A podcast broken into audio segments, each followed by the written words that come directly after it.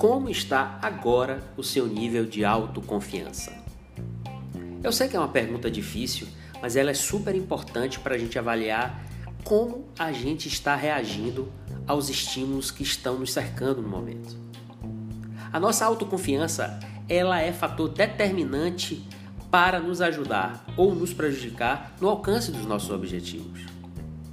O que seria então essa autoconfiança?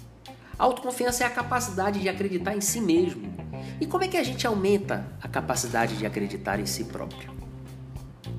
A gente aumenta essa capacidade tendo total consciência das nossas qualidades, das nossas competências e de que maneira a gente pode utilizar tudo isso em nosso favor.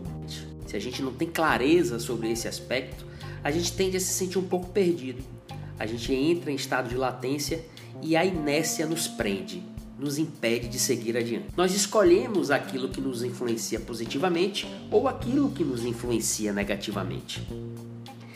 Como estratégia para o sucesso, eu repito para vocês: não deem ouvidos às más influências, aquelas que te colocam para baixo, aquelas influências que lhe desencorajam, aquelas influências que dizem que o seu projeto não vai dar certo, ou que o seu projeto é falho, ou que o seu projeto não vai adiante.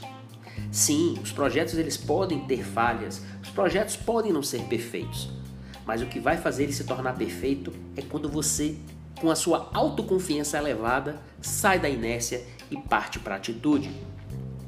Uma atitude positiva rumo ao sucesso é aquela que começa do zero e não aquela que estagna no zero. Então, se eu poderia te dar uma mensagem hoje é: pegue aquele sonho que está guardado na gaveta, aquele projeto que você se desestimulou a seguir e coloque ele em prática. Mesmo que você não tenha todas as condições para colocar o melhor produto no mercado, para colocar o melhor projeto em andamento, mas dê os primeiros passos.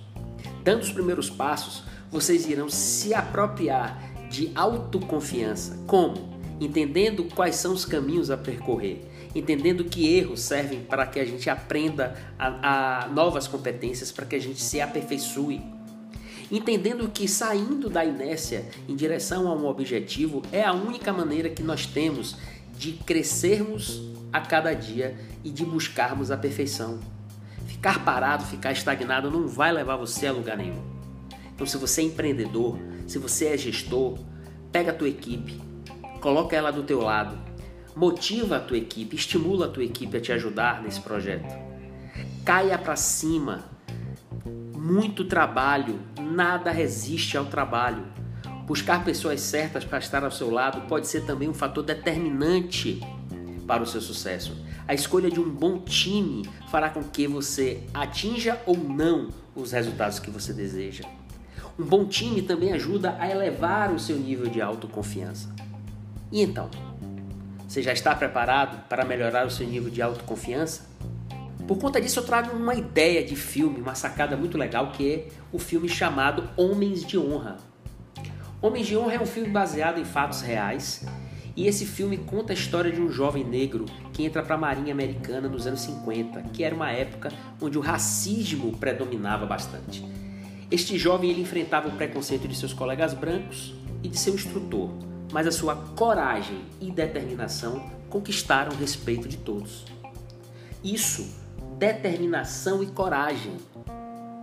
Será que essas são características inerentes e necessárias ao empreendedor? Um empreendedor carregado de coragem e de determinação, ele tem mais ou menos probabilidade de alcançar seus objetivos.